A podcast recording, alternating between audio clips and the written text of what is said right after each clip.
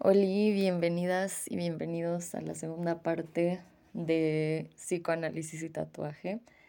Muchas gracias a las y los que escucharon la primera y que sacaron el chismecito después. Hubo dos personas que me dijeron que se pusieron a pensar sobre sus tatuajes y perfos y que les dio cringe. a mí también me pasó y creo que esta segunda parte también da bastante cringe.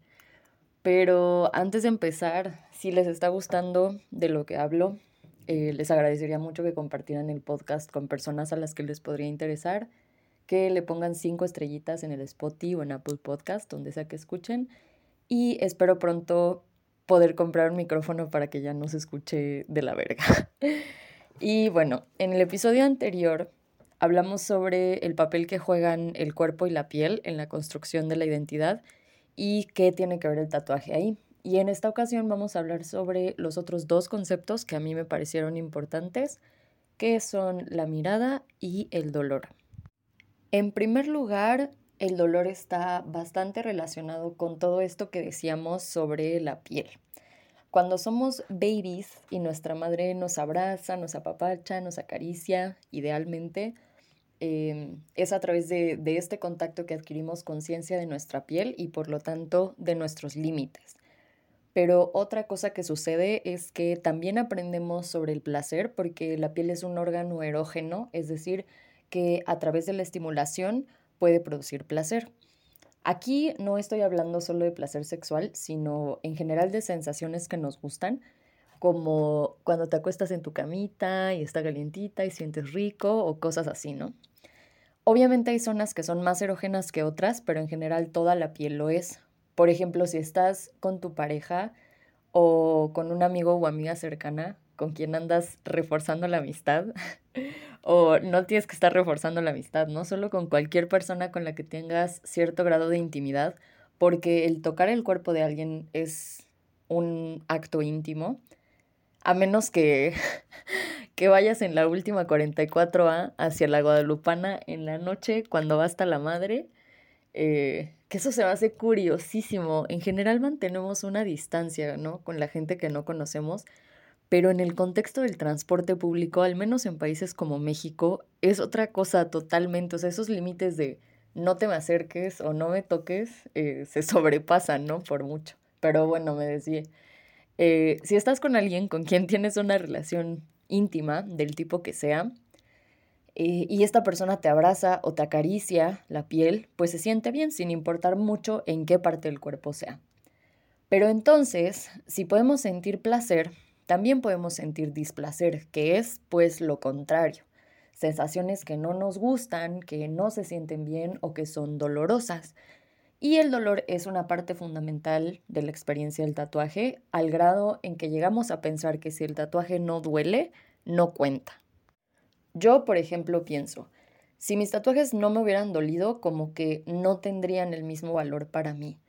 Sobre esto, el psicoanálisis dice que efectivamente el dolor es una parte esencial porque brinda sentido de pertenencia y apropiación y control sobre el cuerpo. Vamos a explicarlo poco a poco. En primer lugar, nos brinda un sentido de pertenencia porque si una persona no puede soportar el dolor de un tatuaje, no podrá entrar como al club de las personas tatuadas y cool. Por ejemplo, cuando vemos a una persona que tiene un tatuaje que nos llama mucho la atención, de las primeras cosas que solemos preguntar es, oye, ¿y te dolió mucho? ¿O qué tanto te dolió? Y si alguien dice así de, ah, no, pues me puse anestesia local, entonces ni sentí nada, pues es como, ok. y como este feeling de, pues es que entonces no vale. Em, por otro lado, el tatuaje también nos da a través del dolor la oportunidad de apropiarnos de nuestro cuerpo. La pregunta es, ¿por qué es el dolor necesario? ¿Por qué no podemos tener este control? sin pasar por la parte del dolor? La respuesta que yo encuentro para esta pregunta ya es de mi cosecha y ahí me dirán si les parece que tiene sentido. Yo lo que pienso es que es una conquista sobre nuestro propio cuerpo y como cualquier conquista tiene que ser violenta. El ejemplo clásico para entender esto es cuando vienen los españoles y utilizan la violencia para imponerse en un territorio nuevo y para adueñarse de él.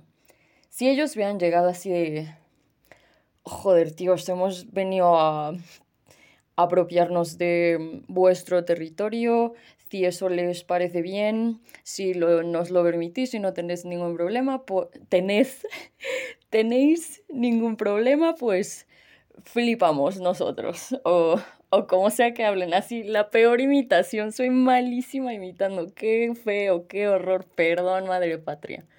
Pero bueno, el punto es que esos güeyes pues llegaron así de que a romper madres, ¿no? Eh, si, si hubieran llegado en buen plan, pues no hubieran conquistado nada, ¿no? Entonces, en el caso del tatuaje, pues es solamente a través de la violencia, que en este caso pues es como la agresión al cuerpo o el, el dolor, queda claro a quién le pertenece ese cuerpo. O sea, este cuerpo no es de mis padres, no es de mi jefe del trabajo, no es de la sociedad, es mío. Y el acto de tatuarse pues es violento, ¿no? Porque tienes ahí a un cabrón o cabrona, o quizá eres tú mismo, lacerándote la piel con agujas durante horas en un procedimiento que es estresante para el cuerpo, o sea, hay mecanismos y cosas a nivel químico, que lo vamos a dejar vagamente como cosas a nivel químico porque no sé exactamente qué sucede, que el cuerpo utiliza para defenderse, porque básicamente está siendo atacado, ¿no?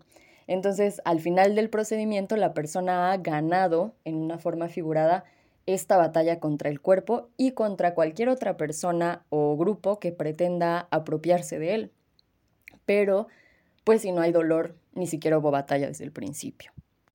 Otra cosa que dice el psicoanálisis es que somos masoquistas, nos gusta el dolor, nos gusta la sufridera, pero ¿esto de dónde viene?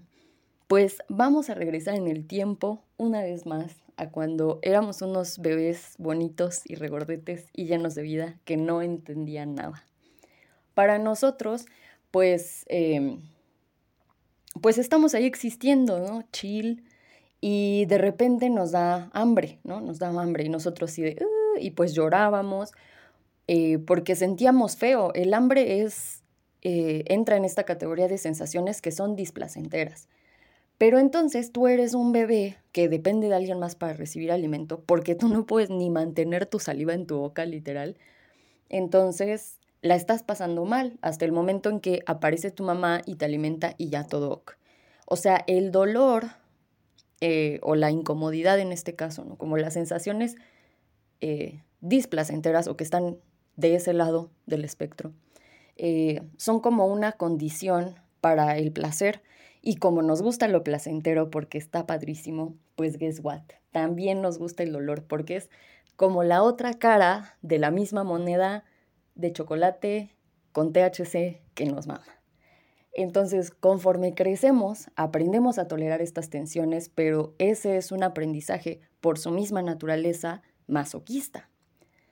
El dolor es necesario para la supervivencia porque nos avisa cuando ciertas tensiones en el cuerpo se vuelven demasiadas o muy grandes y podemos hacer algo para aminorarlas gracias a que el cuerpo nos avisa.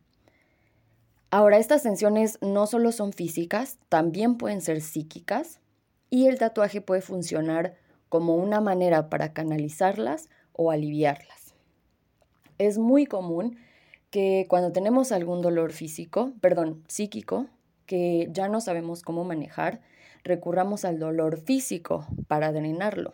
Y esto lo van a entender muy bien mis amigas, amigos y amigues que tienen historial de autolesionarse. Em, yo lo solía hacer hace años y la neta es que sí, cuando no puedes con el dolor emocional, el dolor físico ayuda como a equilibrar. De ahí que una práctica dolorosa como el tatuaje se pueda utilizar para reforzar la identidad, como ya habíamos hablado, porque la construcción del yo desde el inicio es masoquista. Y bueno, eso es esencialmente lo que les quería decir sobre el tema del dolor. Hablemos ahora de la mirada, que a mí se me hace hasta más interesante, yo creo. Para empezar, eh, cuando estuve en mi intercambio en Tenerife, hice dos amiguis que son antropólogos, antropolocos, antropocholos, eh, Rox y Carlos, y ellos me platicaron algo de lo que yo nunca había escuchado, que es la antropología de los sentidos, y se me hizo súper interesante. Y una de las cosas que me platicaban sobre eso era que nosotros tenemos una jerarquía de los sentidos. Hay algunos que son más importantes o útiles que otros, y en nuestra cultura el sentido de la vista ocupa el primer lugar. Un ejemplo que nos es súper cercano en este momento en la historia del mundo es que con el COVID muchas personas perdimos en algún punto los sentidos del olfato y del gusto. Y la verdad es que 0 de 10 recomiendo, no está nada divertido, pero podemos seguir con nuestra vida con normalidad. Imaginemos ahora que uno de los síntomas de COVID hubiera sido perder la vista. O sea, eso sería mucho más catastrófico y nos impediría seguir con nuestra vida normal. Esto es importante señalarlo porque implica que cuando nos acercamos a las personas, lo hacemos inicialmente a través de la vista. Cuando vamos en la calle, a la mayoría de la gente solo la vemos. No la escuchamos a menos que esté lo suficientemente cerca. No la tocamos, no la olemos y definitivamente no la saboreamos. Entonces es a través de la mirada que podemos reconocer en un primer acercamiento la subjetividad de otros y que otros puedan acercarse a la nuestra. Y también es importante en la construcción de nuestra identidad porque nos reafirma que existimos y qué lugar ocupamos en el mundo. Seguro han escuchado la frase, es que ni me volteé a ver, porque la gente puede verte bien o puede verte feo, pero cualquiera de esas es preferible a que no te vea en absoluto, porque entonces pinche pánico ontológico cabrón, ¿no? Hay un capítulo de Black Mirror que no me acuerdo cuál es, pero al final, y les voy a decir al final porque ya todos debimos haber visto Black Mirror, y si no han visto Black Mirror, no mamen. Eh, pero bueno, ni me acuerdo del capítulo, solo recuerdo que al final eh, al güey como que lo cancelan de la vida y entonces ya solo ve a las personas como siluetas grises y creo que así lo ven también a él, pero no puede interactuar con nadie. Pero sobre todo este trip de que no ve a nadie y nadie lo ve. O sea, la gente está ahí, pero, pero no lo ven, ¿no? Es invisible. Y pues sí te envuelve esta sensación de, uff, qué miedo, qué pánico. Y bueno, nosotros tendemos a buscar el reconocimiento de nuestra individualidad en la mirada del otro porque desde que tenemos lenguaje somos seres sociales y dependemos de los demás para definirnos. Y también mirando a los otros podemos identificarnos y sentir pertenencia. Por ejemplo, a mí me pasa mucho que si voy en la combi y hay poca gente, pero veo que todos son hombres, me da miedo, ¿no? Porque como mujer en México, pues claramente me da miedo estar en un lugar cerrado lleno de hombres. Pero si yo veo a una mujer eso inmediatamente me da algo de alivio porque siento que ya no soy como la única de mi manada. Entonces es esta relación de identificación con el otro solo a través de la mirada. Ahorita les mencionaba que buscamos encontrar reconocimiento en la mirada del otro y con eso se me ocurrió algo que tiene que ver con la dialéctica del amo y el esclavo de Hegel. Que por cierto Lacan, que es otro personaje muy importante del psicoanálisis, pero Lacan es muy complejo y como quise dejar esto más, como más simple para que cualquier persona lo pueda entender, no quise meter a Lacan. Pero bueno, él tiene influencia de Hegel, que es al que voy a mencionar ahorita. Eh, y esto también me hace pensar que lo que se me ocurre pues tiene sentido, ¿no? Pero bueno, Hegel lo que dice es que eh, el deseo de todos nosotros es que el otro nos reconozca. Y él se refiere a reconocer como a admitir como superior, o sea, que todos deseamos que el otro admita que somos superiores y se someta. Y ustedes estarán pensando, ay no, yo soy súper buen pedo, ya. O sea, a ver, no, ¿qué piensas? ¿Qué piensas que eres más cabrón o cabrona que Hegel? O sea, te voy a decir ya que no. Entonces, estamos en estas constantes batallas y quien pierde es quien tiene más miedo a morir. La persona que siente más temor es la que terminará admitiendo que el otro es superior y en consecuencia se someterá. ¿Qué tiene que ver todo esto con el tatuaje? Yo pienso que en la mayoría de los casos la mirada que encuentra en el otro la persona tatuada es una mirada esencialmente de miedo. Puede estar disfrazada como de de confusión, de sorpresa, de sacón de pedo. Pero en la raíz de todo eso está el miedo a, lo, a lo desconocido. Perdón. Ahora aquí me estoy refiriendo a personas tatuadas en serio. O sea, alguien que tiene un infinito en la muñeca, pues no da miedo, ¿no? Pero tenemos, por ejemplo, al Black Alien, que no sé si lo topen, pero es un güey, es francés, y tiene un proyecto de modificación corporal muy cabrón. O sea, ese güey tiene todo el cuerpo, creo, o, o si no es casi todo el cuerpo, tatuado de negro. Tiene un montón de implantes subdermales, sobre todo en la cara, bueno, en la cara y en la cabeza, como cuernos y cosas así. Eh, primero se tatuó los ojos de negro, luego se tatuó encima eh, verde fosforescente, se mochó la nariz, se mochó las orejas, se mochó los labios y se mochó dos dedos. O sea, ese cabrón trae un proyecto durísimo. Entonces, bueno, ese cabrón definitivamente si te lo topas en la calle, pues da miedo, ¿no? O sea, yo recuerdo las primeras veces que me lo topé en internet, sí me sacaba de pedo. Ya ahorita que, que lo veo más seguido, o sea, lo, sigo en Instagram y veo lo que publica más seguido, como que ya me parece más familiar. Y también he visto entrevistas eh, en las que pues ese güey habla y ves que pues es una persona normal, ¿no? Pero si no tenemos ese conocimiento, si solo lo vemos, pues, pues da miedo, ¿no? Eh, ahora, no tenemos que llegar a ese nivel, ¿no? Del, del Black Alien. Hay una rola de Longshot que se llama Tanta Tinta, que en una parte dice lo siguiente. En la calle una doña me mira con zozobra, los ojos a la tinta que de mi camisa asoma. Odio los prejuicios, le contesto, señora, tenga muy bonito día, soy una buena persona.